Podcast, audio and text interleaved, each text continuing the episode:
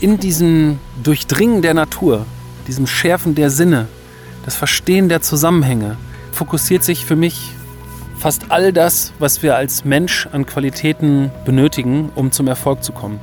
Jeder, der wirklich äh, sich mal Zeit nimmt und äh, sich ja wirklich mehrere Tage im Wald aufhält und sich dem hingibt, der ist, wird einfach fasziniert sein und keinen Bock mehr haben, Fernseher anzuschalten. und alles läuft hier halt irgendwie ab. Grenzgänger und leidenschaftliche Weltenwanderer nehmen uns mit auf ihre Streifzüge und bieten Einblicke in ferne Orte und faszinierende Kulturen.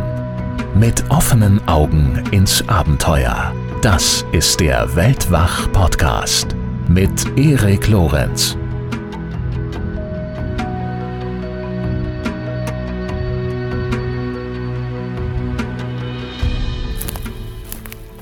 Herzlich willkommen im Wald.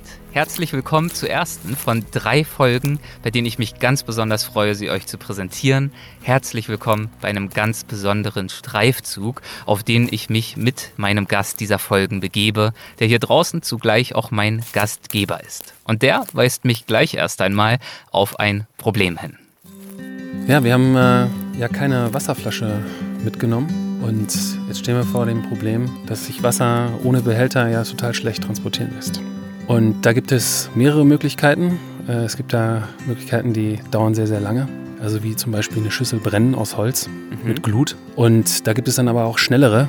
Und ich sehe da hinten eine Pflanze, die als Behälter für die Aufnahme von Wasser oder Transport von Wasser super gut geeignet ist. Bei der Pflanze, die mein Begleiter erspäht hat, handelt es sich um den japanischen Staudenknöterich. Das sagt euch nichts. Äh, man nennt sie auch den Kamtschatka-Knöterich. Vielleicht hilft das ja. Nein? Na gut, geht mir auch so ehrlich gesagt.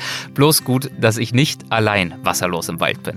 Sie gehört zu den äh, sogenannten Neophyten, also sprich Pflanzen, die sich hier aus fernen Ländern angesiedelt haben und wird auch oft als Unkraut angesehen. Aber siehst schon, wie imposant groß sie wird. Ja, der Stängel sieht äh, regelrecht wie Bambus aus, ne? Exakt. Und das ist auch das, was äh, uns jetzt gleich von Nutzen sein wird.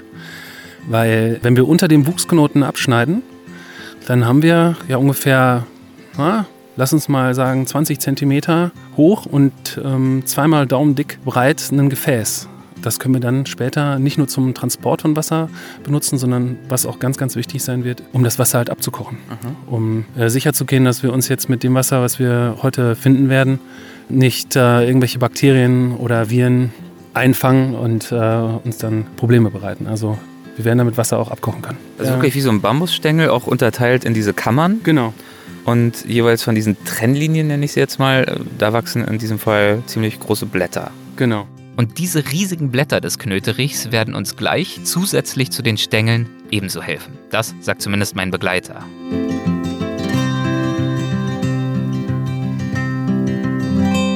Diese Blätter, die können wir als Behältnis nutzen, um das, was wir heute sammeln werden. Ähm, wir gehen ja mit großen Schritten auf den September zu und wir werden auf unserem Weg gleich zu unserem Platz wo wir das Nachtlager aufschlagen, ganz, ganz viele Bäume mit Früchten begegnen und die müssen wir irgendwo verstauen. Und dafür werden wir dann auch diese Blätter benutzen. Das ist also eine Pflanze, die äh, manche als Unkraut bezeichnen würden. Aber für uns ist das jetzt was ganz Besonderes, die gefunden zu haben. Wow, ich bin gerade erst angekommen, aber schon jetzt voll in meinem Element. Wasser in den Stängeln des japanischen Staudenknöterichs abkochen, Beeren in seinen Blättern transportieren. Das ist wirklich offenbar ein ganz besonderes Kraut, das uns bei unserem Vorhaben auf besondere Weise unterstützt. Und das ist erst der Anfang. Jetzt ähm, werden wir einfach die mal unten abschlagen ja. und die komplett verwerten wirklich imposant. Also bestimmt, ich weiß gar nicht, drei, vier Meter lang oder hoch. Also ja, sie hoch. hängt so ein bisschen also schief. Bestimmt aber äh, drei Meter, ne? Ja. Genau, ich werde jetzt mal unten. Mein Begleiter bahnt sich seinen Weg ins Gestrüpp auf der Suche nach einem geeigneten Stängel. Nachdem er einige besonders große Stängel identifiziert hat, schlägt er sie mit seinem Messer ab. Dabei hackt er nicht wild drauf los, sondern geht behutsam vor, damit die Außenwand oder auch die Zwischenkammern nicht splittern. Jetzt ganz vorsichtig mit den Blättern.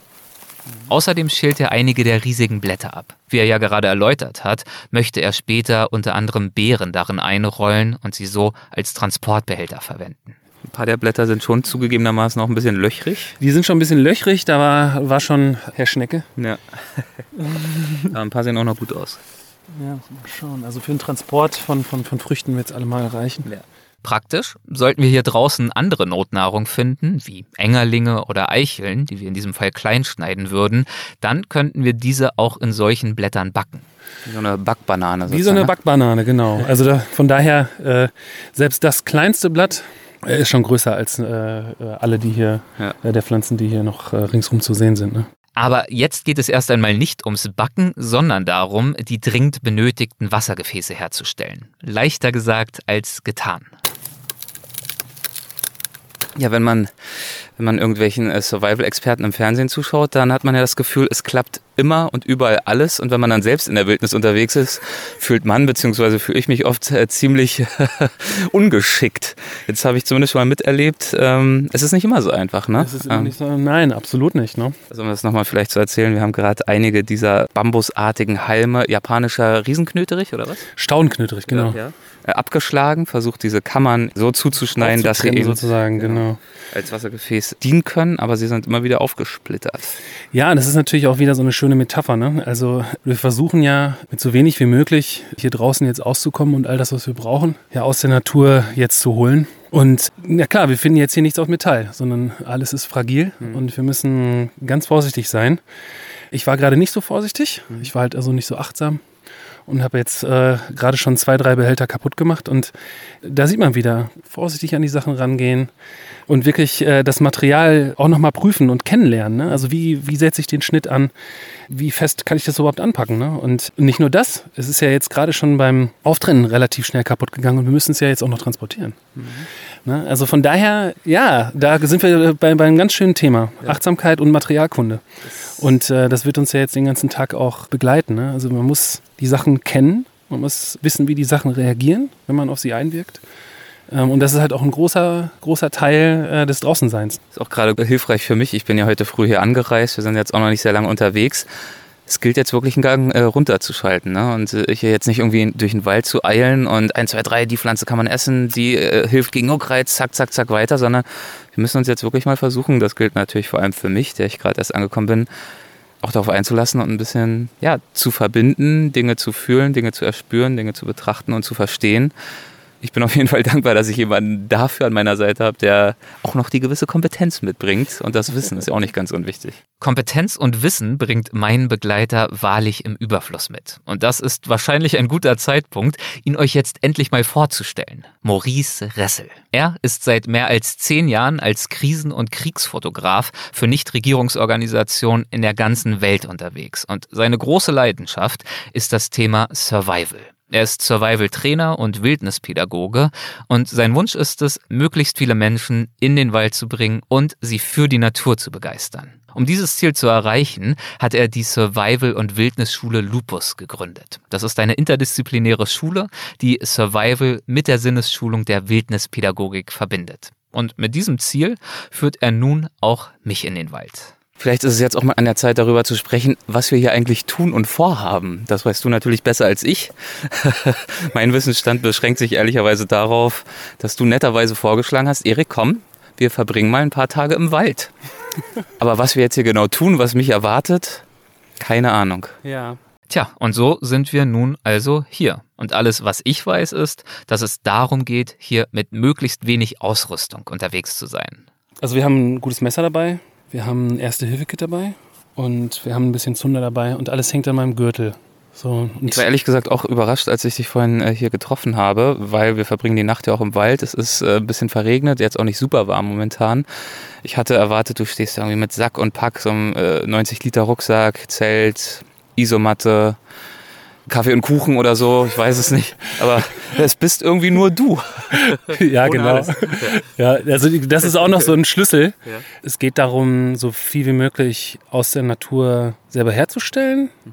Und sich auch an den Früchten und Wurzeln und Pflanzen und vielleicht auch kleinen tierischen Bestandteilen ja, satt essen ist vielleicht das ist die falsche Begrifflichkeit dafür, aber sich aus der Natur zu ernähren, genau.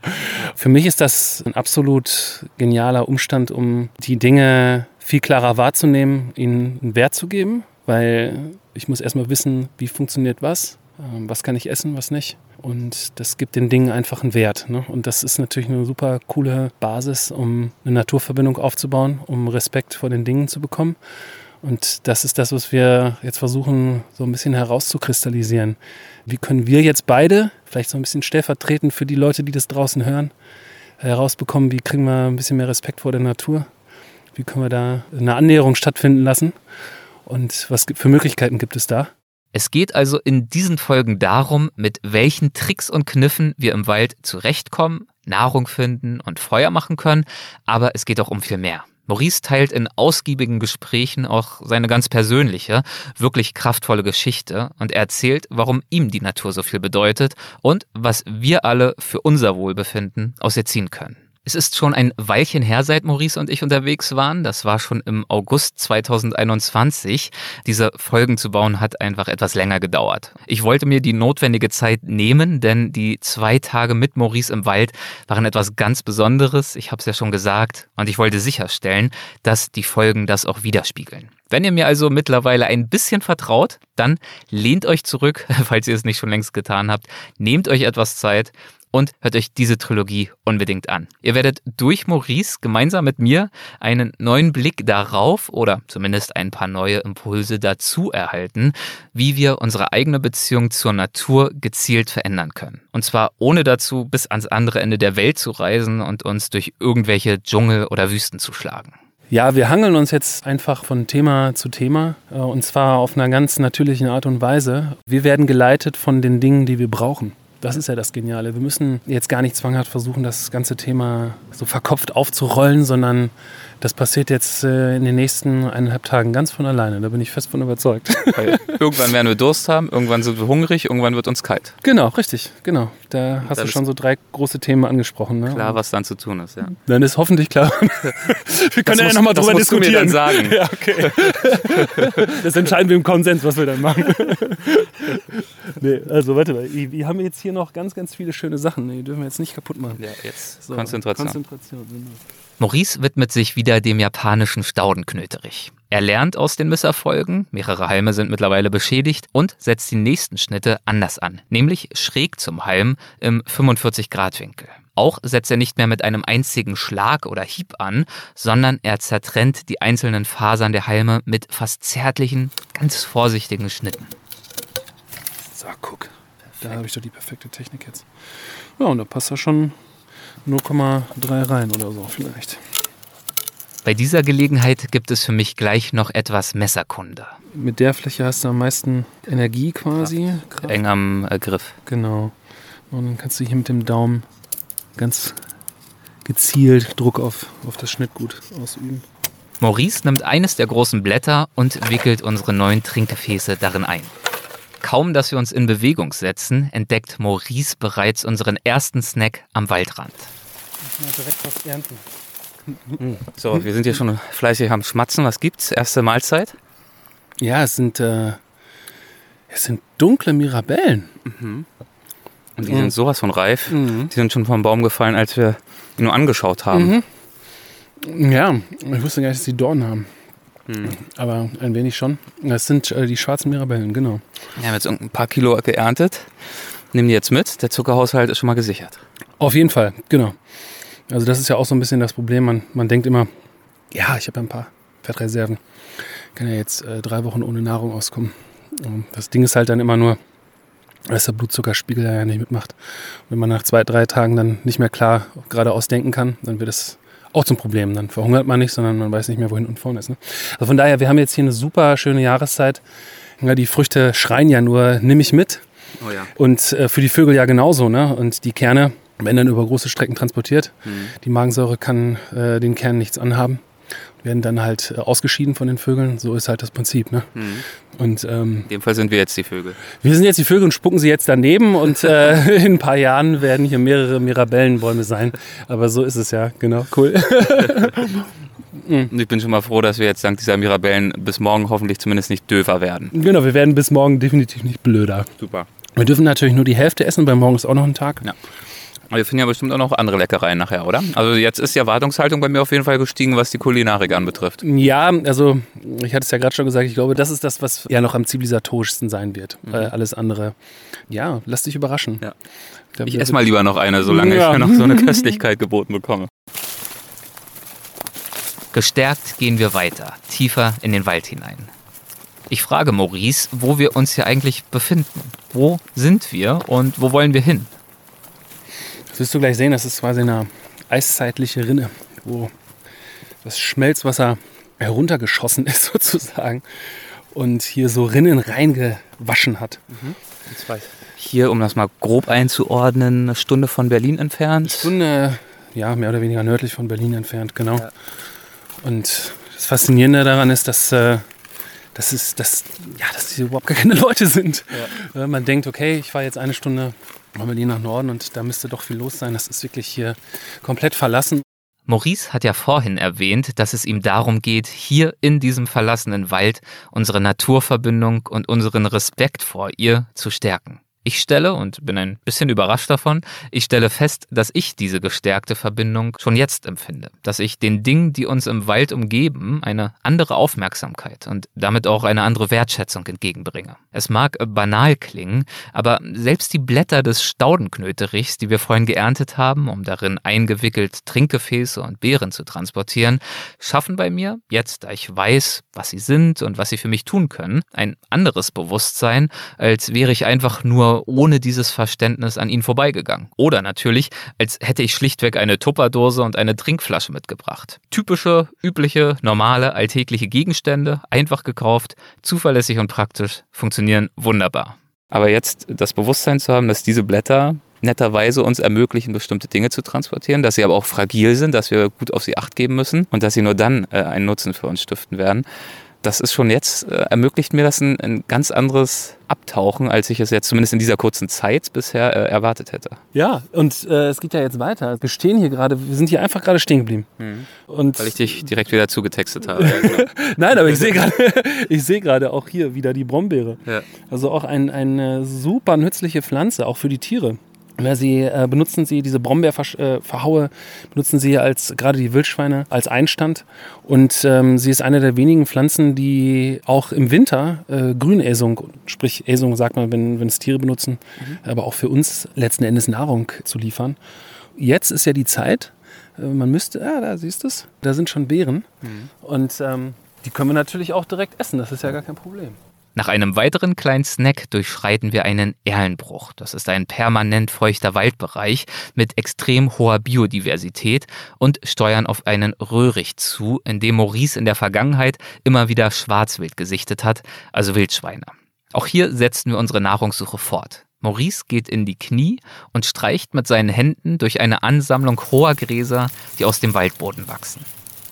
Das sind Samen. Mhm. Also hier so ein kleines dürres Gras und äh, sieht eigentlich vertrocknet aus. Es ist vertrocknet ja. und es ist äh, äh, Knoblauchsrauke. Und du siehst hier die Samenstände. Und das machen wir uns jetzt mal zunutze. Übrigens ist hier gerade noch so ein kleiner Frosch rumgesprungen. Ja, guck, da, der Waldfrosch. Ja. Ist jetzt auch die Zeit. Da werden jetzt ganz viele auch äh, wegspringen.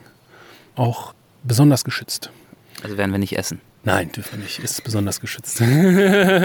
ich weiß ja noch also, nicht, was auf der Menükarte der Frosch, steht. Ja, also Froschlurche oder Lurche stehen unter Naturschutz. Ne? Okay, aber die Samen. Die Samen, genau. Das hatte ich ja gesagt. Wir werden immer wieder mal Halt machen. Ja. Wir gehen nicht einfach an den Dingen vorbei. Wir sind auch eigentlich gar nicht auf der Suche, sondern wir finden.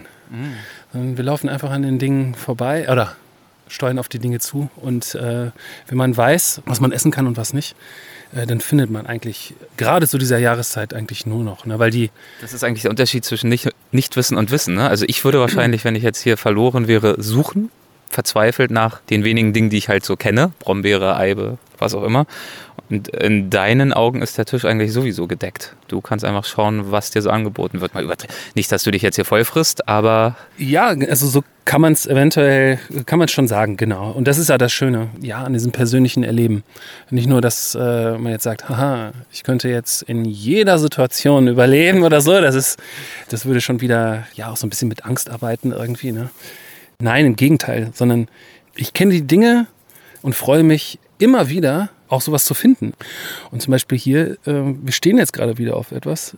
Darunter, unter der vertrockneten Knoblauchsrauke, ist etwas, was uns Vitamin C spendet. Und Vitamin C ist halt auch etwas Besonderes, weil wir es halt auch relativ selten finden. Der Körper kann es auch relativ schlecht speichern. Hier haben wir den Waldsauerklee. Den kannst du auch essen.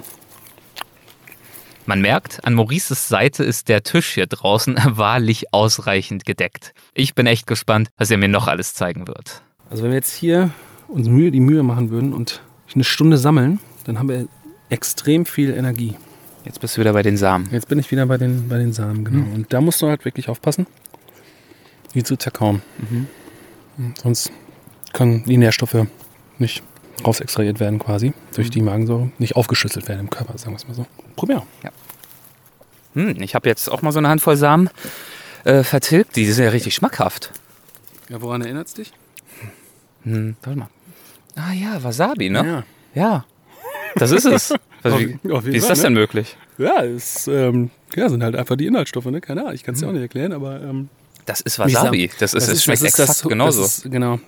Und du kannst es halt auch als Gewürz nutzen, ja. äh, dann im gleichen Atemzug. Und ich baue dir halt, nochmal eine Prise ja, aus deiner. Es ist extrem nahrhaft, ne? Mhm. Extrem nahrhaft. So, du sammelst und sammelst jetzt diese, diese Samen, ja. ähm, hörst einfach nicht auf. Wie viel willst du jetzt davon sammeln und warum? Also, es schmeckt gut, das kann ich bestätigen. Also, wie gesagt, äh, in den Samen ist halt sehr, sehr viel Energie immer gespeichert. Also, das ist schon mal äh, genial. Und jetzt gerade fiel mir noch ein. Ich hatte ja noch oder habe noch eine kleine Überraschung für uns. Ich habe äh, vor sechs Tagen ein Wildschwein geschossen. Ach was. Und äh, ja, und äh, das kann man, glaube ich, ganz gut äh, als Gewürz benutzen. Das ist eine, äh, mit sowas hätte ich jetzt ja gar nicht gerechnet heute. Nicht schlecht. ja, das du kümmerst passt. dich um mich. Ja, aber es ist ja auch, es ist ja auch äh, passt zum Thema. Es ja. ist ein großer Teil unserer Geschichte, die Jagd. Ja. Es ist äh, ein großer Teil auch vom Survival, richtig jagen zu können. Und es ist immer wieder eine gern gefragte Geschichte. Ja, wie kann ich mir jetzt einen Bogen bauen? Ne? Genau. Wie kann ich, wie kann wie ich jetzt. kann ich hier jagen? Wie kann ich hier zum einen oder anderen Tier kommen? Genau. Und das ist natürlich schon eine problematische Geschichte. Jetzt äh, auf Großsäuger zu gehen mit einem selbstgebauten Pfeil Bogen, womöglich noch. Erstens ist es natürlich in Deutschland, das heißt natürlich, es gibt viele europäische Länder, wo es nicht verboten ist, äh, die Bogenjagd. Das sind ja spezielle Bögen, ja, ich habe auch, ich habe vor ein paar Monaten mit Eric Adams äh, zum zweiten Mal gesprochen im Bundesstaat äh, New York. Eric Adams, der Sänger der Heavy Metal Band Manowar, dafür ist er bekannt. Yeah, yeah kenn genau. ich, kenn ich. Ja. er ist aber nicht nur ein guter Sänger, sondern vor allem auch ein leidenschaftlicher Jäger und ähm, er hat mir dort auch sehr, sehr viel erzählt über sein Verständnis von ethischem Jagen, mhm. vom Jagen mit Pfeil und Bogen. Das ist seine Spezialdisziplin. Und hier ist das gar nicht erlaubt, sagst du? Hier bei uns? Genau, also wir haben äh, die sachlichen Verbote Verbote, die besagen, dass man zum Beispiel auf Rehwild, ähm, jetzt wird es ein bisschen technisch, mhm. aber eine spezielle Patrone benutzen muss, die eine bestimmte Energie hat auf einer bestimmten Entfernung, also äh, auf 100 Meter 1000 Joule und äh, auf alles andere Schalenwild ähm, auf 100 Meter 2000 Joule und ähm, einen Durchmesser von 6,5 Millimeter Projektil. Um sicherzustellen, um, dass... Eine, also es geht um Tierschutz ja. letzten Endes. Ja und um eine tierschutzgerechte Tötung, also eine sofortige tödliche Wirkung äh, zu erzielen. Das heißt also, du gehst hier nicht durch die Wälder und stellst hier irgendwelche kleinen Fallen und Seilschlingen oder sonst was auf, um Tiere zu erlegen? Oder gibt es das auch nur dann eben mit kleinerem Getier wie Nagern oder so? Das ist also auch ein rechtliches Problem. Ähm, das ist ja auch richtig so. Also alle Tiere, die nicht dem Jagdrecht unterliegen, unterliegen eigentlich dem Naturschutz. Da gibt es auch so drei Stufen. Mhm. Äh, da gibt es den allgemeinen Schutz, den besonderen und den strengen Schutz. Und ähm, also wir haben ja jetzt hier auch gerade den, den Waldfrosch gesehen, wir werden bestimmt auch gleich nochmal den Teichfrosch sehen und so weiter. Mhm. Das sind also alles besonders geschützte Tiere. Und äh, so verhält es sich eigentlich mit fast allen Tieren. Also man kann auch pauschal sagen, alle Singvögel, äh, außer die Raben zum Beispiel, äh, sind unter Naturschutz. Und auch alle Amphibien sind unter Naturschutz. Und dann kann ich die auch, darf ich die auch nicht entnehmen. Na, da gibt es äh, ganz wenige Arten, die sind nur allgemein geschützt. Äh, du hast ja gerade Nager gesagt, also ich nehme jetzt mal die Wanderratte oder auch so Neozonen, also zugewanderte Tiere mhm. quasi, die äh, ja damals aus Pelzfarmen oder so entkommen sind. Zum Beispiel der amerikanische äh, Mink oder ähm, der Waschbär, der ist also auch ganz berühmt, ganz invasiv quasi hier tätig sind.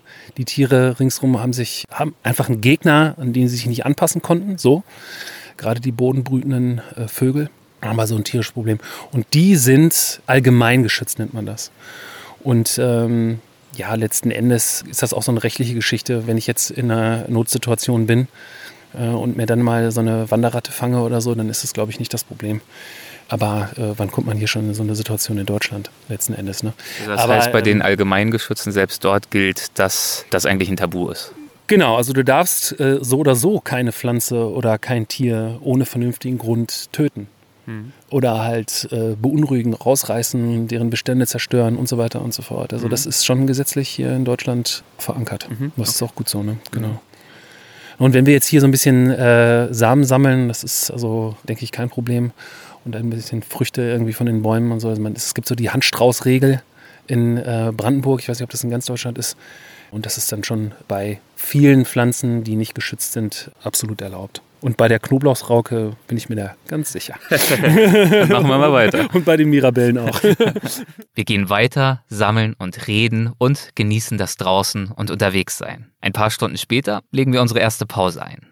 So, kleine Rast. Ist ja nicht so, als hätten wir jetzt schon wahnsinnig viel geleistet, aber ähm, vielleicht trotzdem mal eine schöne Gelegenheit, einmal schon durchzuatmen. Wir haben uns jetzt hier auf einem umgekippten Baum niedergelassen und äh, atmen mal tief durch und ich würde sagen, nehmen mal ein bisschen die Waldatmosphäre in uns auf. Ähm, wir haben ja gerade schon über das Thema Wertschätzung gesprochen, ein wenig.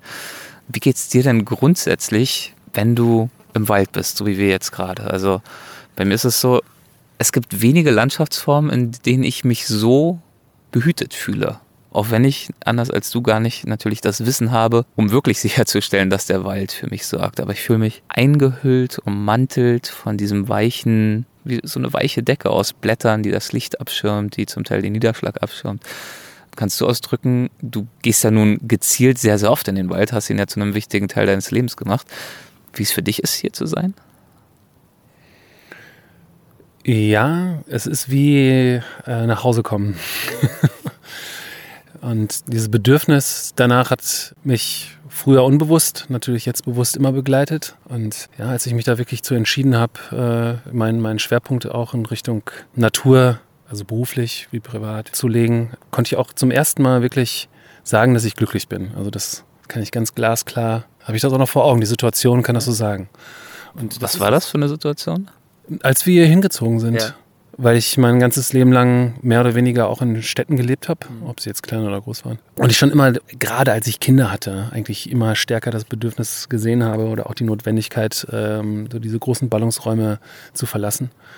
Und die Entscheidung ist dann vor ja, drei, vier Jahren gefällt worden von mir und meiner Frau. Und dann sind wir vor zwei Jahren dann hier hingezogen und das war so der Moment.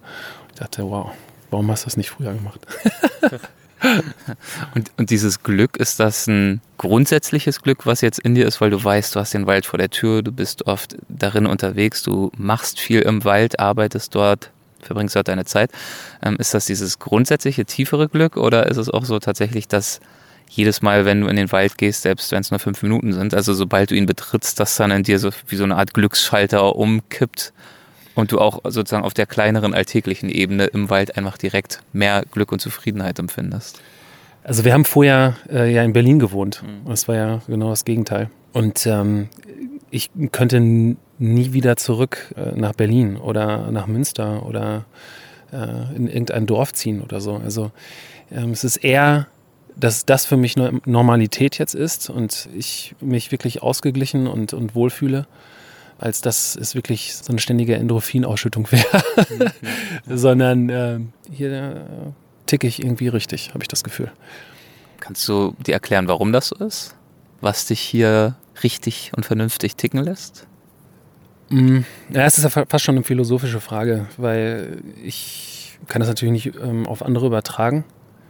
Aber ich glaube schon, dass äh, das was Negatives hat, in der Stadt zu wohnen. Und ich, wie gesagt, kann das äh, nur aus meiner subjektiven Wahrnehmung äh, heraus beschreiben. Ja, ja. Und Also okay, jetzt- wir reden ja über genau, dich jetzt genau, erstmal. Ja, aber ich, ähm, letzten Endes hat mich das einfach komplett gestresst. Diese Autos, die auf diesen, ja, würde ich mal sagen, schon fast ja, Todeslinien fahren, wo, wenn du einen Schritt weiter machst, ja, ums Leben kommst. Diese Lastwagen, die in deiner Peripherie auftauchen und schreien und die Gedärme zusammenzucken und äh, als ob da ein Tiger oder so in der Peripherie auftaucht und du dich erschreckst. Die Leute, die dich anrempeln, diese aggressive Stimmung und da hatte ich so eine Sensorik für, das äh, hat mich äh, in so eine Spirale reingebracht. Und letzten Endes ist das auch eine Erfahrung, die ich äh, von meinen Reisen mitgebracht habe. Ich war in Indien, ich war in Bangladesch. Das sind so riesen Ballungsräume. Ich glaube, mehr geht auch nicht auf der Welt. Und das färbt ab. Also man kommt dann zurück und wünscht sich für sich und seine Familie was anderes. Und ja, das war schon die richtige Entscheidung. Und genau, also mir geht es einfach unter äh, Menschenmassen und äh, im Straßenverkehr geht es mir einfach nicht gut. Ich glaube, das kann jeder bestätigen. Ja. ja, es ist interessant, wie unterschiedlich Umgebungen auf uns wirken, finde ich. Also du sagst gerade, kann jeder bestätigen, aber es gibt natürlich auch sehr viele Menschen, die für dich vielleicht unerklärlicherweise sich genau in diesen Ballungsräumen ja wahnsinnig wohl fühlen, die sich hier komplett verloren, irritiert fühlen würden, völlig in der falschen Situation platziert und die in diesem vibrierenden Momentum, das in der Stadt herrscht, in diesem Treiben komplett aufgehen und da im Gleichschritt sich befinden, innerlich, emotional, mhm. während du das Gefühl hast, jeder Takt, der da erfolgt, bringt dich eigentlich selbst noch mehr aus deinem eigenen Rhythmus raus.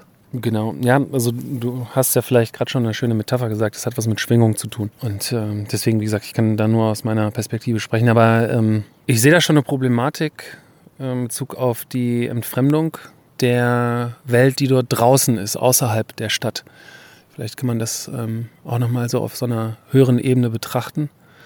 Und das ist ja auch Ziel meiner Arbeit, die Leute auch wieder in diesen Raum hineinzuholen, auch wenn sie sich in der Stadt auch wohlfühlen, weil ich daran glaube, dass das auch ein Stück weit dazu beiträgt, das zu erhalten. Also du erhältst das, was du vielleicht kennst, was du lieb gewonnen hast.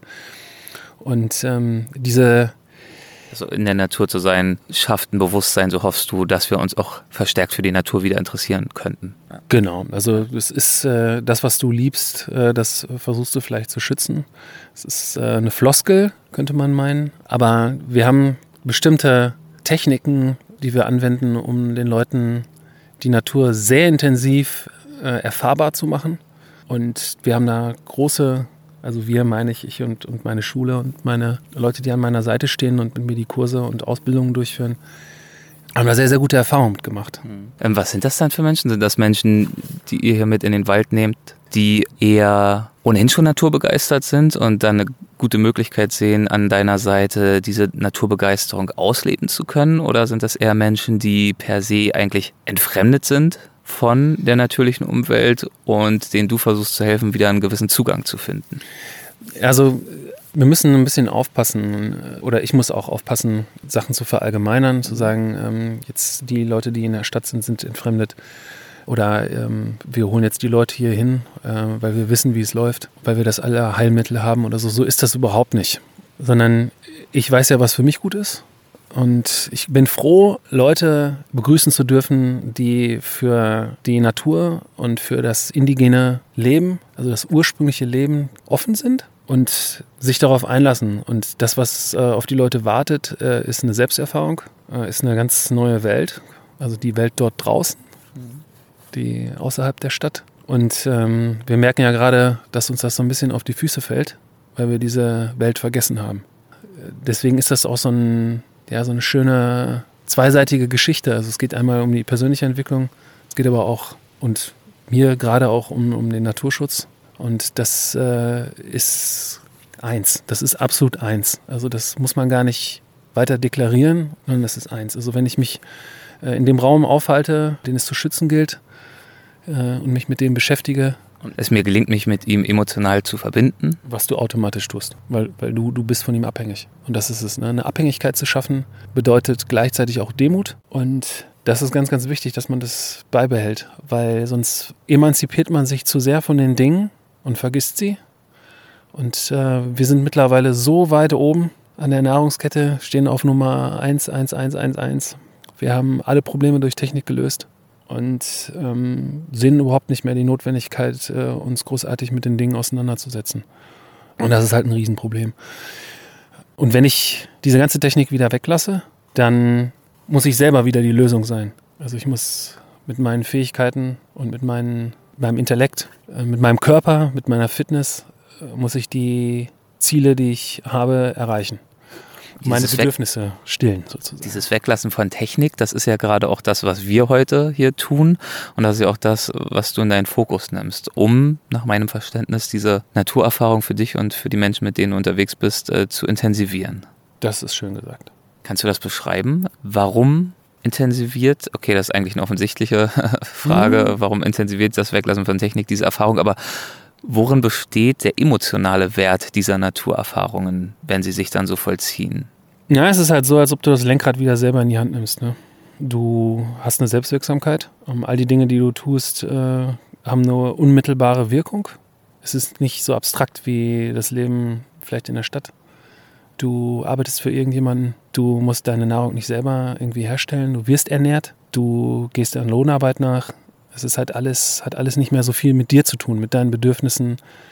Ähm, und deine Arbeit verfliegt und hat geht aus deinem Radius heraus und ist sehr komplex, in einer Mhm. komplexen Struktur, die, wie gesagt, nicht mehr viel mit dir zu tun hat. Es ist jetzt wieder sehr vereinfacht, aber hier, das Leben hier draußen ist unmittelbar. Also jede Entscheidung kriegst du direkt zu spüren, ob sie nun richtig oder falsch ist. Und das kriegt natürlich ja etwas Absolutes und das ist natürlich genial, weil du bist auf einmal wieder voll da, du musst voll da sein, du musst zuhören, du musst hinsehen, du musst begreifen. Und dieses Muss ist auch wieder so verbannt oder wird oft, oft so verbannt irgendwie aus unserem Sprachgebrauch. Nein, du musst nichts mehr. Und das ist es ja auch. Nein, du musst nichts mehr. Ja, wir gefühlt als Gesellschaft darüber hinaus sind, irgendwas zu müssen, sondern es geht noch ums Wollen, es geht um Selbstverwirklichung, es geht um eher abstrakte Themen. Und du beschreibst ja gerade das, was für dich dabei verloren geht, auf der Strecke bleibt, nämlich eben dieses direkte am Menschsein, das Persönliche, das, das, was über die Menschheitsgeschichte betrachtet, wenn wir es mal ganz groß aufziehen, eigentlich äh, den größten Teil unserer Geschichte, die Themen waren, die wirklich ausschlaggebend für uns waren, die heute an Bedeutung verloren haben. Wenn wir nicht mit der Schulbuchgeschichte von den Anfängen der menschlichen Zivilisation vor wenigen tausend Jahren beginnen, sondern mit dem Homo erectus, der vor zwei Millionen Jahren als erste hominine Art wie ein Mensch laufen konnte, Feuer benutzte und das Jagen als ein wesentliches Element zur Sicherung seiner Nahrungsversorgung einsetzte, dann waren wir 95 Prozent der Menschheitsgeschichte Jäger und Sammler. Und naja, das sagt sich leicht dahin und verflüchtigt sich als Gedanke dann auch recht schnell. Aber ich finde, wenn man sich das wirklich mal vergegenwärtigt, dass wir also 95 Prozent unserer gesamten Geschichte als Jäger und Sammler gelebt haben und dass unser Körper auch entsprechend dafür gemacht ist und auch unsere Gene ein Stück weit, dann verändert das doch ein wenig die Perspektive darauf, wie wir heute leben und arbeiten. Man muss natürlich dazu sagen, ich kann dieses Bestreben nach äh, technologischen Lösungen total verstehen. Und diese Emanzipation gegenüber der Natur total verstehen, weil es ja auch eine ziemlich bedrohliche Abhängigkeit war. Und ich glaube, wenn man das Rad zurückdrehen würde, es immer wieder so passieren würde. Und wir haben ja auch Techniken und Lösungen, äh, selbst wenn wir nur ein Messer haben, um uns das Leben einfacher zu machen. Also da fängt es ja schon an. Oder den Bow Drill, den wir jetzt gleich bauen. Das, da fängt ja die Technik schon an. Aber ich finde, wir sind so ein bisschen über das Ziel hinausgeschossen, weil wir das, wo wir herkommen, vergessen. Und wie gesagt, es geht mir nicht nur um die Natur, es geht mir auch um äh, eine Selbsterfahrung, um eine Selbstwirksamkeit, um Gesundheit, körperliche Gesundheit, gehört absolut dazu. Und äh, wie gesagt, ich finde, das Leben mit wenig Technik in der Natur ist ein geniales Tool, äh, um all diese Dinge wieder erfahrbar und, und erlernbar zu machen. Aber immer im Kontext mit der Technologie, die wir jetzt haben. Also wir haben ja diese, wir können jetzt ganz locker und flockig uns der Natur wieder annähern. Also ich will ja nicht äh, zurück, sondern ich will mich der wieder neu annähern. Und zwar aus, aus einer komfortablen Zone heraus. Ne? Ich hätte jetzt keine Lust, wenn hier Bären wären. Das wäre eine ganz andere Nummer, wenn wir hier große Prädatoren hätten, die auf uns lauern. Ja, und ähm, ja klar, das ist alles mehr oder weniger ein Spielchen, was wir spielen, um wieder uns selber neu zu spüren, wieder selbstwirksam zu sein und wie gesagt, ganz, ganz wichtig, um Naturschutz zu betreiben. Okay, also du fühlst dich schon verhaftet in der modernen Welt mit all ihrem Komfort. Du würdest jetzt nicht erwägen, in Vollzeit in den Wald zu ziehen, um diese Erfahrungen zu machen, sondern für dich ist das auch ein Thema, bei dem du sagst, wir sind in einer modernen Welt, wir haben diese Annehmlichkeiten und die geben uns aber dann wiederum auch die Möglichkeiten und die Freiheiten, gezielt die Erfahrungen zu suchen, manchmal punktuell, bei dir ein bisschen stärker ausgeprägt, die eben bei diesen ganzen Entwicklungen auf der Strecke geblieben sind und aber ihren Wert natürlich auch heute noch haben. Genau, absolut. Du hast das gerade, was wir draus machen, als ähm, mal lapidar formuliert, als Spielchen ausgedrückt. Also wir gehen ja raus und haben bestimmte Regeln uns mitgebracht, eben nicht ganz so viel Technik mitzubringen und so weiter. Und es gibt ja für all das auch verschiedene Begrifflichkeiten, die das umschreiben und bündeln. Ich habe mich vor längerer Zeit äh, schon mal zum Beispiel mit äh, Rüdiger Neberg unterhalten, der Survival, der ja dieses Thema Survival auch in Deutschland mit groß gemacht und etabliert hat. Was verstehst du denn unter dem Begriff Survival und inwiefern hat er für dich eine Relevanz? Also Survival bedeutet, sich an der Umgebung, in der man sich befindet, perfekt anpassen zu können. Ähm, also Darwin hat es natürlich äh, schon sehr, sehr gut ausgedrückt. Ähm, Survival of the Fittest, also der, der am angepasstesten ist, der überlebt. Und das ist wirklich vortrefflich umschrieben damit. Survival ist aber nicht nur im Wald. Also das, was wir hier machen, ist äh, hinlänglich als, als Outdoor Survival oder ist quasi das Fach, der Fachterminus dafür. Aber äh, es gibt natürlich auch Urban Survival. Oder wenn ich äh, für meine Familie tagtäglich arbeiten gehe, äh, um sie zu ernähren, dann ist das auch Survival. Ähm, also es ist wirklich ein ja, übergeordneter Begriff für mich und zeigt einfach nur die Anpassungsfähigkeit an, an, an die Umgebung. Mhm.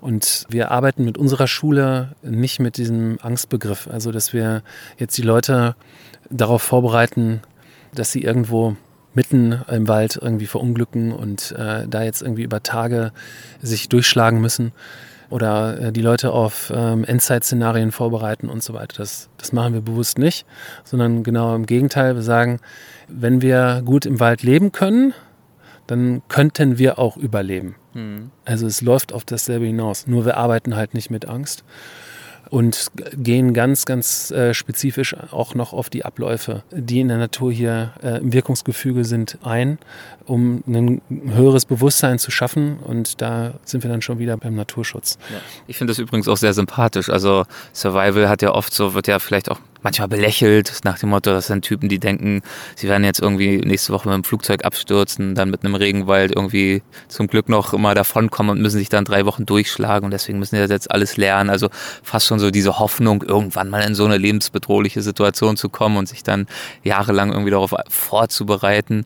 Ihr geht das eben mit einer viel, viel positiveren Einstellung an. Ihr sagt einfach, uns macht das Spaß, uns bereichert das, uns beflügelt das, uns im Wald auszukennen, hier unterwegs zu sein, zu verstehen, wie die Dinge Dinge hier funktionieren. Und klar, wenn man sich halt wirklich irgendwann mal verläuft bei einer Wanderung oder so, dann geht es einem da vielleicht auch ein bisschen besser, wenn es soweit ist. Also für mich, die Dinge, die wir jetzt hier machen, in Begrifflichkeiten zu packen, ist für mich relativ schwer, weil ähm, dafür eine einzelne Begrifflichkeit zu finden, das reduziert es immer so. Aber für mich als, als Unternehmer, als Schul, also als Besitzer einer Schule, äh, ist es natürlich wichtig, da bestimmte Begriffe zu bedienen. Und Survival gehört nun mal zu den absolut bekanntesten Begriffen und umreißt es eigentlich erstmal gar nicht so schlecht, würde ich sagen. Aber es ist, es ist natürlich äh, ein militärischer Begriff, genauso wie Bushcraft. Und dann gibt es natürlich noch die Wildnispädagogik. Genau, da habe ich jetzt drei große Begriffe genannt. Und letzten Endes das, was sie vereint, ist das Draußensein, die Fähigkeiten, die man braucht, um draußen zu sein. Das ist so die Basis. Nur der Gedanke dahinter, also die Geschichte, die man sich selber erzählt, die ist eine andere. Das äh, beantwortet zum Teil auch äh, etwas, worüber ich vorhin schon nachgedacht habe, dass wir nämlich hier in einem ähm, recht, ich würde fast sagen, lieblichen Wald unterwegs sind. Er ist auf jeden Fall wunderschön und ich habe hier keineswegs das Gefühl, dass es mir irgendwie gleich an den Kragen gehen wird. Mhm. ist, das, ist das trotzdem schon eine Form von Survival oder ist das eher noch einfach nur im Wald rumlaufen? so wie du es gerade Ja, also ähm, wir wollen ja später es wirklich warm haben. Wir brauchen ein Feuer. Und wir haben uns ja na, die Messlatte schon ziemlich hochgesetzt äh, oder die Schwierigkeitsstufe relativ hochgesetzt, indem wir gesagt haben, wir haben kein Feuerzeug mit, wir haben ähm, keine Streichhölzer mit und wir müssen das Feuer tatsächlich äh, nur mit Naturmaterialien erzeugen. Und ähm, das ist natürlich schon eine Herausforderung. Und ansonsten werden wir halt frieren. Ne? Das ist schon, man kann auch in so einer kurzen Situation, sprich in eineinhalb Tagen, äh, wenn man wirklich eine Nacht äh, draußen ähm, verbringen will, äh, schon in eine Notsituation kommen. Ne? Weil wenn du wirklich gefroren hast und dann am nächsten Tag weitermachen willst, kann dein Energieaushalter schon relativ weit unten sein.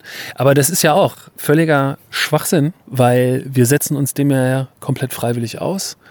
Wir wollen ja was damit erreichen. Und wir wollen uns ja ganz bewusst in eine Situation bringen, um halt zu lernen, um vielleicht auch einfach die Limits weiter zu stecken, indem wir die Komfortzone verlassen. Ähm, und darum geht es ja auch, einfach zu wachsen, Sachen einfach mal aushalten zu müssen, vielleicht einfach mit Kälte besser umgehen zu können und die Technik einfach zu verfeinern. Ne? Es ist alles nass hier. Mal gucken, wo ich es schaffe heute. ist das hier für dich aus der Komfortzone rauskommen oder ist das hier für dich eigentlich in deiner Komfortzone zu sein? Also wenn ich in der Komfortzone bin, dann bin ich unerträglich. Also ich brauche immer irgendwas, ja. was mich, äh, was mich herausfordert. Ist das, aber ist das noch hier der Fall in dem Ausmaße? Ich, man könnte ja auch durchaus argumentieren, weil du dich hier so gut auskennst, weil du hier so oft bist, ist das eben deine Komfortzone und um da rauszukommen, müsstest du eigentlich nochmal was ganz anderes machen. Du müsstest dich wirklich durch den brasilianischen Dschungel schlagen. Ja, da hast du recht das stimmt schon. Ja, aber deswegen frage ich, also ja, ja, wie, genau. wie, nimmst du das selber wahr, nee, wenn nee, du also hier da stehst? Hast du recht, nee, da hast du recht. Also das ist jetzt hier schon meine Komfortzone, absolut. Ah, ja, okay. ja, ja. Ist, ja, ist ja legitim. Nee, nee, absolut. Das heißt, aber deine nicht. Ein bestialisches Lachen. Das werden wir mal sehen nachher, ja. Das heißt, unerträglich bist du wahrscheinlich eher im Alltag, wenn du eben nicht die Möglichkeit hast, in deiner Komfortzone zu sein. Nicht im Sinne von, du bist schon bereit, sie zu überschreiten, aber wenn du sozusagen noch drunter bist und einfach dazu gezwungen bist, irgendwo zu Hause zu hocken, Tag ein, Tag aus und ja, ja. läuft der Fernseher, dann ist es irgendwann schwierig. Dann wird es schwierig, ja. ja. Und das ist dann auch nicht die Art von jenseits der Komfortzone, die dich dann irgendwie weiterbringt, würde ich mal behaupten. Exakt, genau. Okay, und wie du schon sagtest, ich bin wahrscheinlich hier nicht komplett in der Komfortzone. Noch geht es mir ganz gut, aber du hast ja auch noch einiges mit mir vor. Deswegen will ich dich jetzt hier auch nicht zu lange äh, befragen auf diesem Baumstamm, sondern ich würde sagen, wir schreiten erstmal noch ein bisschen zur Tat, ne? Genau, mir wird schon langsam kalt, ja. okay, dann mal los. Nicht, dass die erste Gefahr des Survival hier direkt um sich greift, nämlich die der Unterkühlung. Ja, genau. Nachher ja, bist du derjenige, der hier abkackt. Genau, sonst musst du. und fragst mich dann, ob ich dir noch einen Pullover irgendwie vorbeibringen kann. Ja, wir würden dann was wahrscheinlich aus Brennnesseln, würden wir dann einen nähen. Oder ich grab dich hier ins Laub ein, das geht auch. So, genug des Palavers, wir gehen weiter. Maurice hält die Augen offen und spät. Also du siehst, wir sind hier in einem relativ dichten Buchenwald und da ist jetzt hier ein Baum umgefallen und hat quasi eine Freifläche geschaffen. Und hier haben wir eine Naturverjüngung. Also das heißt, die Bäume, die da wachsen, sind also ganz jung und äh, das hat sich selbst verjüngt, also selbst besamt quasi. Und das ist für uns ganz, ganz wichtig zu wissen wenn wir jetzt auf der Suche nach Nahrung sind, dann sind wir immer oder oft auch auf der Suche nach Peripheriezonen. Also da, wo quasi der Wald aufbricht, da entsteht halt eine Saumzone. Und da siehst du auch noch, die ganzen Vögel, die klauen sich da die Beeren. Mhm. Also ähm, da tummelt sich ganz viel und da sind auch ganz viele Sträucher, krautige Pflanzen, die uns als Nahrung dienen können. Du siehst da, da hinten am Wald, da wird es Licht. Richtung, ja. ja, genau. Wir haben uns jetzt gerade umgedreht und da wird es ein bisschen lichter. Und da gehen wir jetzt mal hin, weil da vermute ich nämlich eine ganz interessante Pflanze für uns. Okay. Während wir weitergehen, schlägt Maurice mit dem Messer einen Ast von einem Baum und sagt: Prophylaktisch bauen wir uns nämlich jetzt schon mal einer der ältesten Werkzeuge der Welt. Die Keule. Die Keule, der Grabstock. der Grabstock, okay, ja, ergibt Sinn. Die Keule. Kurz darauf entdeckt er, wonach er auf der Suche war. Einen kleinen Strauch, die gemeine Klette. Die jetzt nie als Klette identifiziert, diese ja, Blätter. Ja, genau. Die werden natürlich auch noch viel, viel größer. Und im, im zweiten Jahr kommen die nochmal hoch und äh, blühen dann auf. Maurice beginnt mit seinem Grabstock die Erde um die Klette herum aufzulockern. Das, was für uns interessant ist, ist bei der Klette, sind die unterirdischen Teile. Damit meint er natürlich die Wurzel. Da ist er. Bei dem steinigen Boden bewährt sich der Grabstock. Mit bloßen Händen würde es nur mühsam gelingen, die ziemlich tiefgehende Wurzel freizulegen. Die Kunst ist, immer tiefer zu schürfen, ohne die fragile Wurzel abzureißen oder abzubrechen, sonst wäre es im Erdreich schwer, die tiefer gelegenen Teile dann noch zu finden. Trotzdem dauert es einige Zeit, bis sie komplett freigelegt ist. Ja, und da merkt man schon, dass man absehen kann, wie viel Energie man mehr verbraucht, wenn man seine Nahrung dann jetzt selber suchen muss. Da kommt man schon auf einen enorm hohen Energieverbrauch. Das ist ja wahrscheinlich auch eine der Herausforderungen beim klassischen Survival, oder? Dass man nicht nur Nahrung findet, sondern dass man idealerweise auch nicht mehr Energie dabei verbraucht, als man dann sich wieder zuführt durch die Nahrung, die man so auftreibt. Das ist ein, ein, natürlich auch ein Dilemma, weil ich würde jetzt bei einer Extremsituation mal über den Daumen gepeilt 6000 Kilokalorien verbrauchen. Und das ist natürlich schon ein Thema, das durch alleinige pflanzliche Nahrung zu sich zu nehmen. Und äh, deswegen gibt es auch mehr oder weniger kein äh, Naturvolk, äh, was sich ausschließlich vegetarisch ernährt. Ne? Weil, sagen wir mal, das tierische Eiweiß ist natürlich eine enorm wichtige Energiequelle.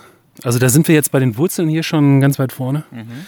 Aber trotzdem wird es natürlich ein Problem sein in einer akuten äh, Notsituation. Und dann halt seine Nahrung zu decken. Aber äh, wenn man da gut haushaltet, dann sind das vielleicht naja, zwei, drei Tage, wo du dann die Infrastruktur geschaffen hast, wenn du jetzt zum Beispiel keine Rettung erwartest oder so. Ja, und dann sinkt das natürlich auch schon wieder. Ne? Nachdem wir eine Handvoll Wurzeln ausgegraben und zur späteren Zubereitung am Feuer eingesteckt haben, ziehen wir weiter. Was sehen wir hier? Ja, was, was, was denkst du, was das ist? Okay, ähm, ein Baum und ein stark verdunkelt. Das ist wahrscheinlich jetzt erstmal nicht der Punkt. Das sieht ein bisschen aus, als hätte er irgendwann mal gebrannt. Wahrscheinlich ist er aber in Wirklichkeit einfach nur nass. Ähm, das, was aber wirklich am meisten auffällt, ist, dass er an einer Seite stark abgeschabt ist. Also die Rinde ist abgeschabt. Warum? Oh ja, sehr stark abgeschabt. Das erste, was ich gesehen hatte an diesen abgeschabten Stellen, ist äh, eingetrocknetes weißes Material. Ich dachte erst, da hätten irgendwie extrem viele Vögel draufgekackt. Mhm. Aber ich gehe jetzt einfach mal davon aus, dass sich hier Wildschweine gütlich getan haben, sich geschabt haben und dass diese weiße Substanz der Baumharz ist, der dann dadurch ausgetreten ist. Genau. Ja, es ist ähm, letzten Endes äh, für die Wildschweinhygiene. Es ist sozusagen deren Dusche. Mhm. Und, ähm, das heißt, sie reiben da ihr Fell oder? Genau, also ähm, mit Rotwild sind es die beiden und Sikawild suhlt auch ist halt äh, Wildschwein mit diesen beiden Schalenwildarten die drei, die in Deutschland existieren, die wirklich oft suhlen. Mhm. Das Wildschwein davon am meisten. Und ähm, die suchen halt wirklich schlammige Stellen, baden darin richtig, also wälzen sich darin, sodass ihr ganzer Körper davon bedeckt ist. Und brauchen dann, und deswegen äh, wird hier in der Nähe eine Suhle sein, also das ist dann die nächste logische Konsequenz. Also einmal ist es ein Pirschzeichen zu sagen, hey, hier sind auf jeden Fall Wildschweine. Äh, und zweitens hier muss es irgendwo ein Feuchtgebiet geben. Mhm. Genau, und äh, dann reiben die, quasi lassen sie es äh, trocknen, diesen Schlamm. Und äh, reiben dann äh, sich an Bäumen, also an diesen Mahlbäumen, so wie wir ihn jetzt hier sehen. Äh, und verletzen ihn aber vorher mit ihren Haken. Also Haken ist die Bache, die Reißzähne. Ach was, okay, also es ist ein gezieltes und Verletzen des Baumes, damit dieser Harz austritt. Genau, es ist ein gezieltes Verletzen des Baumes, damit der Harz austritt und ähm, damit die Ektoparasiten, also so wie Zecken, die sich äh, auf der Haut der Wildschweine befinden, äh, dann abgerieben werden können. Ne? Genau. Also es ist eine ziemlich intelligente Geschichte, das so zu tun. Ja. Und äh, es muss auch super effektiv sein. Und wir können hier auch Wildschweinborsten mit hundertprozentiger Sicherheit finden. Also ich sehe jetzt hier keine Fährten, aber vielleicht finden wir mal eine Wildschweinhaar. Eine Borste. Ich meine, du hast ja jetzt schon die hundertprozentige Sicherheit angesprochen. Jetzt musst du natürlich auch liefern. ja, Nee. Was ist das hier? Mhm. Ja, das ist eine Borste wahrscheinlich. Oder? Ja. Okay, es waren doch 100 Prozent. Aber das ist kein Wildschwein. Hm. Zu fein. Das ist ein Mensch gewesen, der sich hier Ja, das mache ich. Ich mache das immer. Aber hier, das ist halt auch äh, super wertvoll. Also das, was halt auch austritt. Ne? Mhm. Damit können wir zum Beispiel, wenn wir Schalen brennen oder so, oder ausglühen quasi für Behälter, können wir damit zum Beispiel undichte Stellen versiegeln. Wir können auch quasi das auf, auf Wunden schmieren und so. Also das ist auch ein ganz, ganz tolles Material äh, von dieser Fichte hier.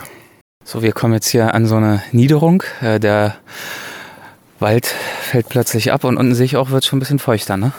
Genau, also das ist jetzt hier sozusagen der Erlenbruch. Hier stehen wir jetzt noch im Birkenwald, aber hier siehst du auch schon so unterschiedliche Altersstufen von Bäumen. hier eine Naturverjüngung, da zum Beispiel eine, eine alte Buche, die umgekippt ist und da sieht man schon den Schwächepilze quasi, die werden auch noch eine besondere Bedeutung für uns bekommen. Also der Zunderschwamm äh, fürs Feuer machen und fürs Feuer transportieren sind die ganz, ganz wertvoll. Aber Totholz äh, bindet Feuchtigkeit, äh, bietet Lebensraum für Insekten, für Tiere, äh, für Vögel und so weiter und so fort. Also das ist hier schon eine ganz, ganz äh, schützenswerte und schöne, schöne Landschaft. Ja, also ich sehe da zwischen den Bäumen auch äh, das, was wir am meisten brauchen, hervorglitzern. Wir nähern uns dem Bach und ich sehe Dämme unter anderem. Ja, wer war das? Warst du das? Ja, genau. In Zusammenarbeit mit? Den Biber vielleicht? Äh, Genau, Aha. mein Wow. Buddy. Ja, das ist. Aber richtig wieder- akkurat aufgeschichtet, ne? Das ist jetzt nicht irgendwie, sieht jetzt nicht komplett äh, geistlos und willkürlich dorthin geworfen aus. Nein, das ist natürlich ein hervorragender Architekt Ja. äh, mit so einem ganz speziellen Ziel im Kopf. Und das, äh, da verausgabt er sich richtig, ne? äh, Mhm. um das zu staunen. Ne, um seine äh, Eingänge unter dem Wasser zu haben und äh, dann vor seinen Fressfeinden geschützt zu sein. Toll. Ja, Und die Bäume, die am Ufer stehen und schon so abgeknickt sind, hat er die auch, äh, war das auch der Biber? genau. Der die alle Das, schon gefällt genau. hier, ne? Der hat die alle schon gefällt und jetzt äh, seit neuestem sind auch die Bäume, die jetzt hier noch äh, übrig geblieben sind, äh, mit Drahthosen geschützt. Also Leute haben jetzt reagiert, äh, weil das ist natürlich schon ein ziemlich invasiver Eingriff, den er da in die Natur hat. Und ähm, Er nagt ja auch alle Bäume Er an, auch die, die er halt nicht auch, fällt, ne? genau. er Und- knabbert halt überall mal rum. genau, und er knabbert die ringsrum an. Ja. Dem Baum muss ungefähr ein Drittel an Rinde bleiben. Ja. ähm, um den Nährstofftransport zu sichern. Und wenn das nicht mehr gegeben ist, dann äh, sieht es äh, sehr, sehr schlecht für den Baum aus. Und ähm, deswegen hat man sich jetzt auch zu entschlossen, die restlichen Bäume, die jetzt nicht angenagt sind, zu schützen. Ja. Aber was du da siehst, ist auf dem Wasser, da ist noch, äh, was sich Ähm, ja. da so staut, was Grünes, ein grüner, dichter Algenteppich, würde ich sagen. Genau, also Algen sind es nicht, Mhm. ähm, aber das ist für uns was ganz Bedeutsames, äh, und zwar Notnahrung. es ist hinlänglich bekannt als Algengrütze, Ah ja. Wasserlinsen. Mhm. Die findet man mehr oder weniger auch weltweit. Ähm, sie so zu essen wäre jetzt fatal, weil ähm, in den Zellen sind so ja, Art Stacheln. Die stehen unter Druck und beim Essen würden sie sich dann in die Magenschleimhaut und äh, in die Kehle und so oder in die Speiseröhre, ja, so eine Art schießen, könnte ich schon sagen. Und ähm, das wollen wir vermeiden. Also das würde dann auch äh, in einer Notsituation ungünstig sein. Also Das uns nicht nach werden wir- vorne bringen, ja. würden uns nicht nach vorne bringen. Deswegen werden wir das entweder heute oder morgen dann ernten und ähm, abkochen. Der Lagerplatz, den du auserkoren hast, ist erreicht. Äh, was prädestiniert ihn? Warum hast du dich für diesen Ort entschieden? Mm, Er ist nah beim Wasser. Ein paar hundert Meter wahrscheinlich. Er ist erhöht. Erwischt uns jetzt nicht viel Wasser, wenn es richtig regnet. Wenn du mal nach oben guckst, wenig Totholz. Das ist auch ganz, ganz wichtig. Falls es windet. Falls es windet, genau. Ja. Und du siehst, der Eingang ist Richtung Sonnenaufgang. Wenn du vom Eingang sprichst, meinst du natürlich eine kleine Hütte, die du hier vor längerer Zeit mal gebaut hast. Genau, also es ist äh, eine Laubhütte. Ja. Wobei Hütte ist vielleicht auch schon ein großer Begriff. ich will dir Also nicht ich zu nahe treten, das äh, sieht schon sehr hübsch aus. Du hast es gerade eher als, als äh, Schlafsack aus äh, Laub und Stöcken bezeichnet. Letzten. Endes ist es genau das. Ja. Also es soll halt die Körperwärme isolieren. Ähm, Es soll so wenig Durchzug wie möglich im Innenraum halt sein, sondern es muss ja mehr, mehr oder weniger dicht sein. Mhm. Ähm, ist sie natürlich nicht, da findet natürlich ein Gasaustausch statt. Ähm, aber durch die Menge an Material, die ich da verbaut habe, also sprich äh, wirklich sehr, sehr viel Laub, äh, das ich draufgepackt habe. Und da sind natürlich auch mehrere Tricks, die man beachten muss. Also um so eine Laubhütte wirklich sehr, sehr gut zu bauen, da bedarf es einiges an Wissen. Und ist halt auch ja, einfach ein Kunstwerk. Und wenn man wirklich die Fähigkeit hat, so eine Hütte zu bauen, äh, sprich man braucht natürlich auch dann dementsprechend viel Material, dann kann man da tatsächlich auch im Winter wirklich nur aus Naturmaterialien äh, gebaut eine Hütte konstruieren, die, äh, ja, wo man halt wirklich der Kälte auch trotzen kann. Und das ist, ist schon faszinierend immer wieder. Ist ein Keyskill, absolut. Schlüsselfähigkeit. Eine Schlüsselfähigkeit. Nur damit hier niemand den Anschluss verliert. ja, und letzten Endes, wenn ich jetzt äh, nicht in der Lage bin, ein Feuer zu machen, dann äh, aus welchen Gründen auch immer, bin ich mit so einer Hütte dann unabhängig vom Feuer. Feuer wird ja heute auch eine Herausforderung, ne? Also jetzt wirklich alles komplett durchnässt. Genau, also wir haben ja jetzt den Anspruch, äh, nur mit einem Messer hier draußen uns die Sachen zurecht zu basteln, die wir brauchen. Und selbst das Messer könnten wir ersetzen. Wir haben, wenn wir gleich unten nach Steinen suchen, wahrscheinlich das Glück, auch äh, Feuerstein zu finden. Und, äh, Scharf kann sich absplittern. Genau, und das könnten wir natürlich auch benutzen. Aber wir haben ein Messer mit, du auch. Ich habe dir auch eins mitgegeben. genau, aber wir wollen gleich das Feuer durch Reibung erzeugen und dafür bauen wir uns einen Bowdrill, also einen Feuerbohrer. Und je weniger Technik man benutzt, desto besser muss man vorbereitet sein. Desto besser müssen die Materialien vorbereitet sein. Und gerade beim Feuerbohren brauchen wir ja nicht nur den Feuerbohrer, ähm, sondern wir erzeugen ja nur eine Asche quasi, keine offene Flamme und brauchen ganz, ganz feines Zundermaterial. Das ist auch so eine ganz wichtige Geschichte, die Dinge zu sammeln, bevor man sie braucht. Mhm. Ja, gibt's Sinn, ja klar. Weil äh, wenn ich jetzt erst Zunder sammeln müsste, dann hätte ich ein Problem. Also ich wüsste jetzt, wo ich was finde vielleicht, ähm, aber vielleicht nicht das Ideale. Und äh, ich war natürlich fleißig und habe natürlich auch schon äh, Zunder gesammelt. Das heißt nicht, dass wir alles, was wir jetzt brauchen, zur Verfügung haben. Es wird trotzdem schwer genug, hier äh, die Materialien für einen Boardrill zu finden. Aber dafür brauchen wir ein Handstück, dafür brauchen wir den Bohrer und ein Bohrbrett mhm. und wir brauchen den Bogen. Bevor wir uns auf die Suche nach den notwendigen Materialien begeben, holen wir zunächst einmal Wasser. Damit kommen nun endlich unsere mühsam beschafften Behälter aus dem japanischen Staudenknöterich zum Einsatz. Scheint zu funktionieren, oder? Ja, es hält. Perfekt. Und das Wasser ist auch klar und wir müssen es also nicht filtern. Es ist kalt. Es ist hier einigermaßen im Fluss. Ja, ist gut. Wunderbar. Perfekt. Wir füllen auch die rund 20 anderen Behälter, die wir dabei haben, und kehren zum Lagerplatz zurück. So, Wasser ist da. Was ist der Plan? Was ist der Plan? So Gefühlt haben wir noch einiges zu tun. Ja, definitiv. wir begeben uns jetzt erstmal auf die Suche nach geeignetem Material für unser Bowdrill-Set quasi, also für unseren Feuerbohrer. Und da bin ich natürlich jetzt klar auf der Suche nach ungestürzten Bäumen. Warum kann ich dir gleich zeigen? Ja, weil es gibt einfach Dinge, die die Natur schon für uns als Arbeitsschritt erledigt. Und gerade wenn wir auf der Suche nach so einem Bowdrill-Set sind, äh, sind ungestützte Bäume ja Gold für uns. Ich zeig dir mal warum. Ich bin schon ganz aufgeregt. Endlich mal Feuer mit einem Feuerbohrer machen. Ich habe das schon etliche Male in irgendwelchen TV-Shows gesehen, klar. Also Überlebensexperten oder Leute, die auf einsamen Inseln gestrandet sind und so weiter und so fort. Da sieht das ja immer recht gut machbar aus. Aber mir selbst ist das ehrlich gesagt noch nie gelungen. Vor allem bin ich gespannt, wie wir das unter diesen Bedingungen hinbekommen sollen. Wie erwähnt ist infolge ausgiebiger Regenfälle einfach alles nass. Und der erste Schritt verlangt gleich einmal rohe Gewalt. Sehr gut. Gute Sache. Ja, total. Du bist jetzt hier auf einem äh, halb abgebrochenen Baumstumpf äh, hochgeklettert und hast aus dem zersplitterten Stamm so ein äh, Stück Holz rausgeschlagen, das hoch aufgeragt hat und deswegen einfach nur äußerlich nass ist, aber nicht ewig jetzt rumgemodert ist. Und sobald man jetzt ein bisschen nach innen schaut ins Holz, sieht es vielversprechend trocken aus. Letzten Endes ähm, gibt es da auch einen Begriff, also es wird uns auch gleich nochmal begegnen, wenn wir Feuerholz suchen. Dead Standing Wood heißt mhm. es, also totes stehendes Holz.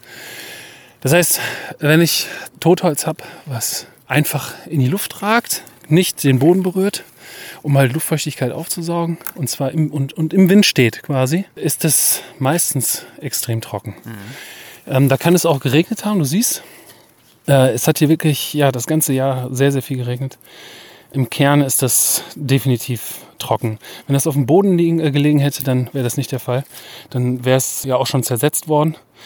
Das ist auch das, was wir gesucht haben. Also ein Windbruch war das garantiert. Hier so auf Kopfhöhe ist der Baum halt umgekippt und ist so aufgesplissen und hat uns quasi äh, das Brett, was wir brauchen, schon so zur Verfügung gestellt. Ne? Eine Sache haben wir schon. Eine Sache haben wir schon, dann gibt es wohl bald Essen, ne? Ja, das dauert noch ein bisschen. Maurice bricht vom gleichen Baum einen Seitenast ab und entrindet ihn. Er soll unser Bohrer werden und später mit dem Brett den Abrieb erzeugen. Wir gehen weiter auf die Suche. Also wir haben jetzt hier eine, eine Buche, die hat einfach zu wenig Licht gekriegt. Die steht hier schon mehrere Jahre. Und das ist dieses Dead Standing Wood. Also so die, ja, wie dicke mag er sein? Unterarm dick der Baum. Ähm, vielleicht irgendwie fünf Meter Ich hoch. würde sagen, dafür ziemlich hoch, dafür, dass er so schmal geraten ist. Genau. Und ähm, das ist hier das beste Brennholz, was wir hier finden können. Also da braucht man überhaupt gar nicht weiter suchen. Es ist egal, ob wir jetzt ähm, Buche oder Fichte oder Kiefer verbrennen, also die Hitze bleibt gleich. Ähm, nur äh, wie lange so ein Holz brennt, das besagt dann halt der Brennwert. Und Buche hat einen super guten Brennwert. Also sprich, wir müssen gar nicht so oft Feuer oder äh, Holz nachlegen und können damit halt wirklich äh, all das, was wir heute machen wollen, ähm, auch hinbekommen hier mit dem kleinen Bäumchen hier. Und wie trocken das ist, hört man ja schon, wenn man hier die Rinde anfasst, ne? Also, Genau, hier. ja. die Grünes Rinde, Papier. die- genau. Fällt direkt ab. Ja. Du willst jetzt wahrscheinlich drauf einschlagen mit deinem Messer, damit Nee, er nee, abbricht? nee, aber hör mal, hör mal, Oh, hör du mal. kippst ihn jetzt einfach nur um, oder was? Mein Gott, bist du stark. Guck mal. Ja. Da.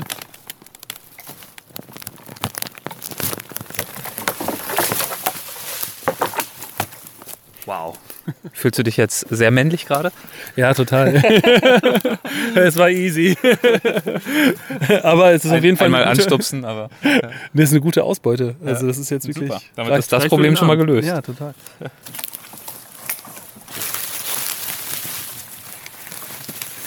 Als nächstes baut Maurice das Griffstück, mit dem er den Bohrer führen und gleichzeitig Druck auf den Bohrer ausüben wird, damit er mit genügend Druck dann wiederum auf das Bohrbrett drückt. Ja, dieses Hacken, da, das Geräusch, das müsst ihr jetzt noch öfter. Können wir nochmal eine Bonusfolge draus bauen.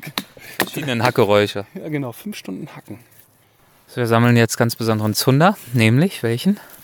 Ja, wir haben, sind hier in einem jungen Fichtenbestand. Und ähm, das Besondere daran ist, dass die unteren Äste, die abgestorbenen, furztrocken sind. Und ähm, das, was es auch noch so besonders macht, ist, dass darin natürlich ätherische Öle sind.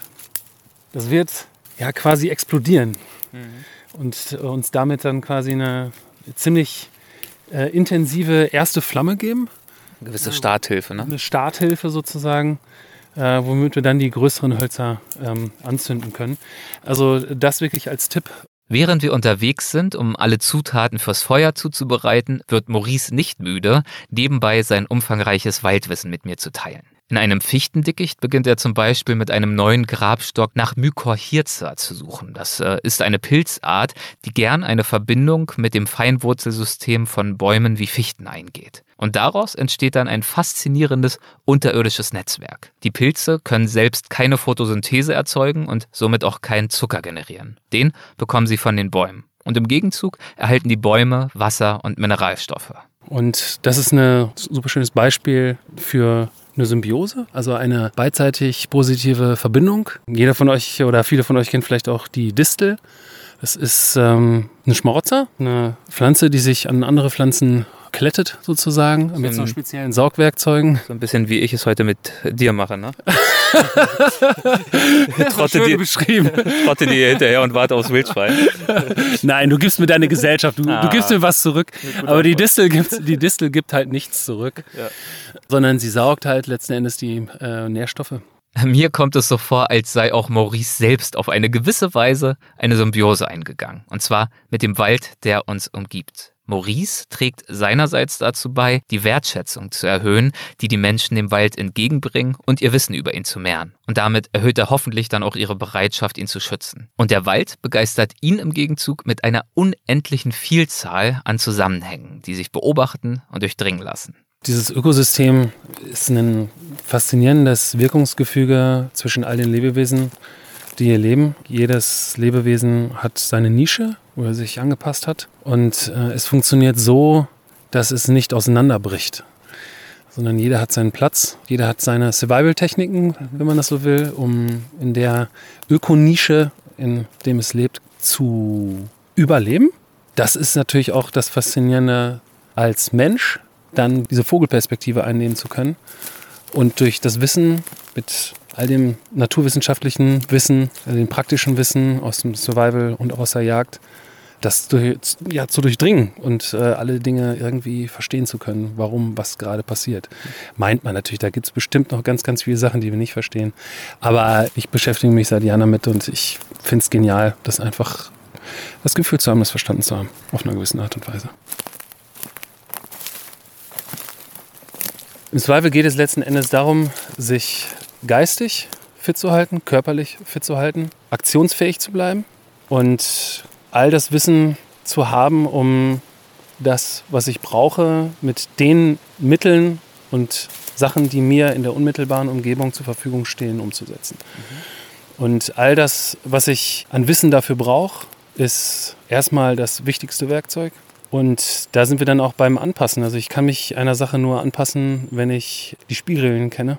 Und die Spielregeln in der Natur zu kennen, ist natürlich genial. Also die Sachen zu finden, die man sucht, und zwar so schnell wie möglich, ist gar nicht so einfach, wie man denkt. Man muss in ihr lesen können wie ein Buch.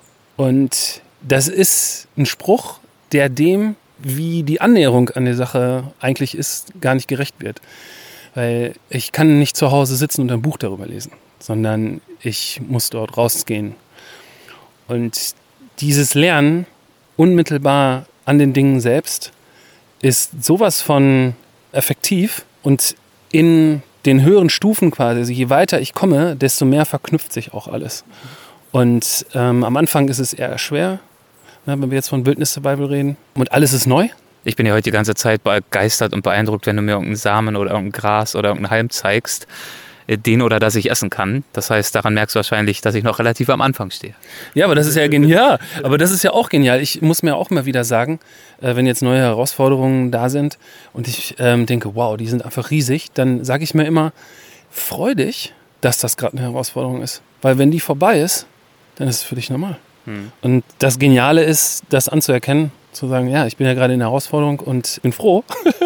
und so geht es dann immer weiter, anstatt halt den Punkt am Horizont die ganze Zeit zu fixieren und über die Dinge zu trampeln, die unmittelbar vor einem sind. Ähm, so sehe ich das. Und das ist halt ein unendliches Lernen. Kurze Zwischenfrage. Ähm, gelingt dir das vor allem hier im Wald besonders gut oder gelingt es dir auch im übrigen Leben, die Fähigkeit mit rüberzunehmen aus dem Wald, froh zu sein über Herausforderungen? Ja, obwohl die Herausforderungen außerhalb der Natur für mich wesentlich schwieriger sind zu meistern. Das muss man schon so sagen. Hm, weil sie vielleicht nicht so unmittelbar sind und ich sie nicht so direkt steuern kann. Steuern kann Maurice dafür etwas anderes, und zwar den Fortschritt beim Herstellen des Feuerbohrers. Und dem widmen wir uns jetzt wieder. Was hast du denn jetzt äh, bisher so vorbereitet und was ist als nächstes zu tun? Wir haben die Bodenplatte, also wir haben eine Platte quasi mhm. aus ganz trockenem Holz ja. und haben dann einen Bohrer gebaut aus einem Stück Ast. Und da haben wir ein Handstück, womit wir diesen Bohrer von oben auf dieses Brett drücken können. Mhm. Und im 90-Grad-Winkel haben wir einen, ja, wie einen Bogen mit einem Seil, wo wir den Bohrer einwickeln, sodass wir ihn mit einer Bewegung in Rotation versetzen können. Ja. Während wir gleichzeitig mit diesem Handstück oben drauf drücken und was dann passiert ist, dass unten, da wo der Bohrer auf das Brett trifft, eine enorme Reibung entsteht. Und Reibung erzeugt Hitze. Wir haben dann noch eine Kerbe reingemacht, sodass dieser Staub, der dadurch erzeugt wird, durch diese Reibung, sich sammeln kann in dieser Kerbe. Und ab einer bestimmten Temperatur, der wird durch diese Kerbe halt aufgefangen und zusammengehalten. Und ab einer bestimmten Temperatur, ich müsste lügen, auf das Komma weiß ich es nicht genau, es liegt knapp über 330, 40 Grad. Da entzündet sich das selbst, aber nicht als Flamme, sondern als glimmender Aschehaufen. Also dieses Pulver, was ich erzeuge, fängt an zu glimmen. Sobald das geschehen ist, müssen wir schnell sein. Relativ schnell. Also du wirst dich wundern, wie lange wir doch Zeit haben. Aber es muss alles vorbereitet sein. Und wir sehen jetzt hier auf der linken Seite dieses Zundernest. Zundernest tatsächlich weil es aussieht wie ein Vogelnest. Und darin enthalten sind unterschiedliche Zunderstufen. Und dieser Aschehaufen, der glimmt, der muss das feinste Material bekommen, was überhaupt hier in der Natur zu finden ist. Das ist Rockkolbensamen. Sieht aus wie, wie Babyvogelfedern oder so. ja, Also ja, genau, so wie so Dunen, genau, wie so ein Dunenkleid. Ja. Genau, Küken nennt man einen Babyvogel übrigens. oder so. Das ist nur so zur Info. Ja, und das fängt dann auch an zu glimmen. Das überträgt sich quasi und wird größer. Mehr soll das gar nicht sein. Es gibt da keine offene Flamme. Und das überträgt sich dann auf diese Gräser, die wir vorher mit der Hand zerrieben haben. Also wir haben das auch nochmal bearbeitet, ähm, sodass das überspringt. Und dann die dritte Stufe ist dann quasi ja gröberes Gras, kann man sich vorstellen, das so da drunter liegt und das halten wir dann wirklich so in den Wind, während wir da reinpusten und wir sehen, es wird dann eine offene Flamme irgendwann entstehen und dann haben wir tatsächlich sehr, sehr wenig Zeit, um das, diese Flamme, die entsteht von diesem Gras, zu übertragen. Und dafür haben wir ganz fleißig gerade in Fichtendickicht trockene Zweige gesammelt. Das haben wir da jetzt wie so eine Art Tipi aufgebaut und das übertragen wir dann und äh, das wird dann hochgehen ohne Ende. Und dann haben wir natürlich noch dickere Äste. Ja. Und die packen wir dann da oben drauf und dann haben wir unser Lagenfeuer. Aber du siehst, es sind wirklich eins, zwei, drei, vier Stufen. Äh, Und es muss alles vorbereitet sein. Ich kann es nicht machen, wenn ich es brauche. Es muss vorbereitet sein. Ja. ne? Genau.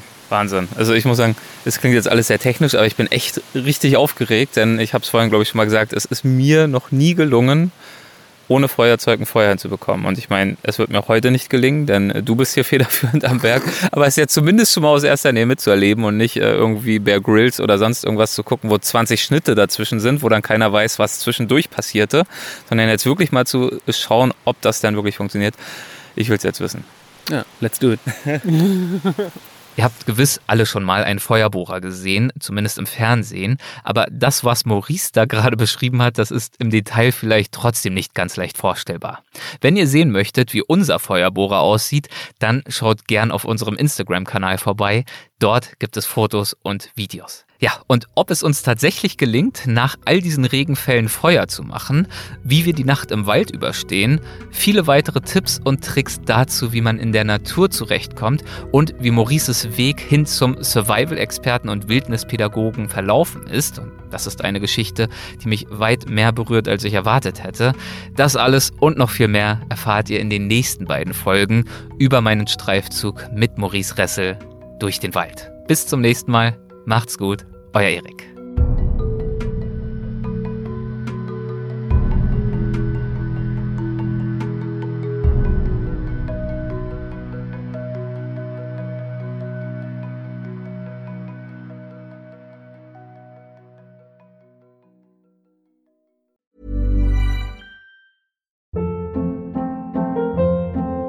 Hold up. What was that? Boring. No flavor. That was as bad as those leftovers you ate all week. Kiki Palmer here, and it's time to say hello to something fresh and guilt-free. Hello Fresh. Jazz up dinner with pecan-crusted chicken or garlic butter shrimp scampi. Now that's music to my mouth. Hello Fresh. Let's get this dinner party started. Discover all the delicious possibilities at hellofresh.com.